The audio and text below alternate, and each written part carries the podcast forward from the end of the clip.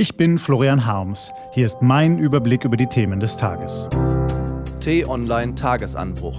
Was heute wichtig ist. Dienstag, 13. März 2018. Tote Ex-Spione, Trumps Handelskrieg und die GroKo-Pläne. Heute vom stellvertretenden Chefredakteur Rüdiger Schmitz-Normann. Gelesen von Christian Erl. Was war? Die britische Premierministerin Theresa May stellt dem russischen Botschafter ein Ultimatum. Bis Mittwochabend soll Russland Erkenntnisse zu dem Anschlag auf den russischen Ex-Spion Sergei Skripal vorlegen. Sonst weiß sie auch nicht so genau.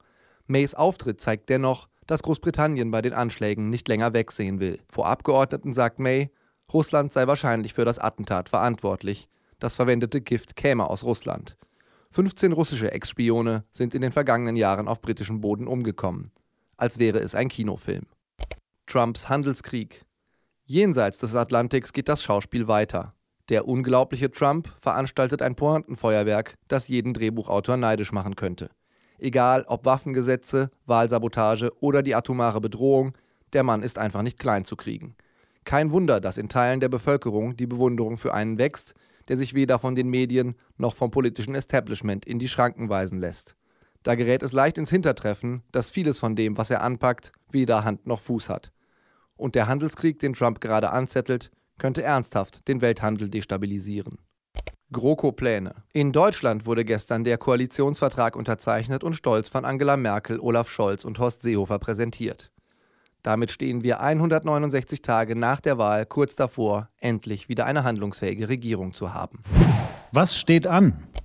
Die T-Online-Redaktion blickt für Sie heute unter anderem auf diese Themen. Angela Merkel wird Mittwoch wieder zur Kanzlerin gewählt. Seit 2005 regiert sie, dabei hat sie sich und Deutschland verändert. Heute Morgen wollen 250 Schäfer vor dem Bundeslandwirtschaftsministerium demonstrieren.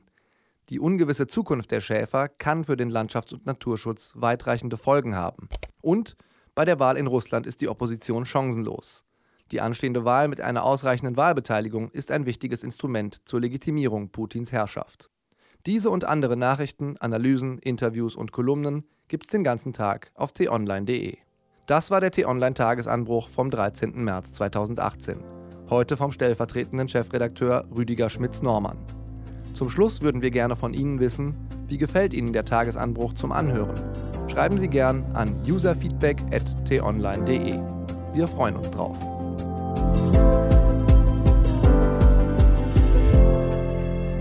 Ich wünsche Ihnen einen dynamischen Tag. Ihr Florian Harms.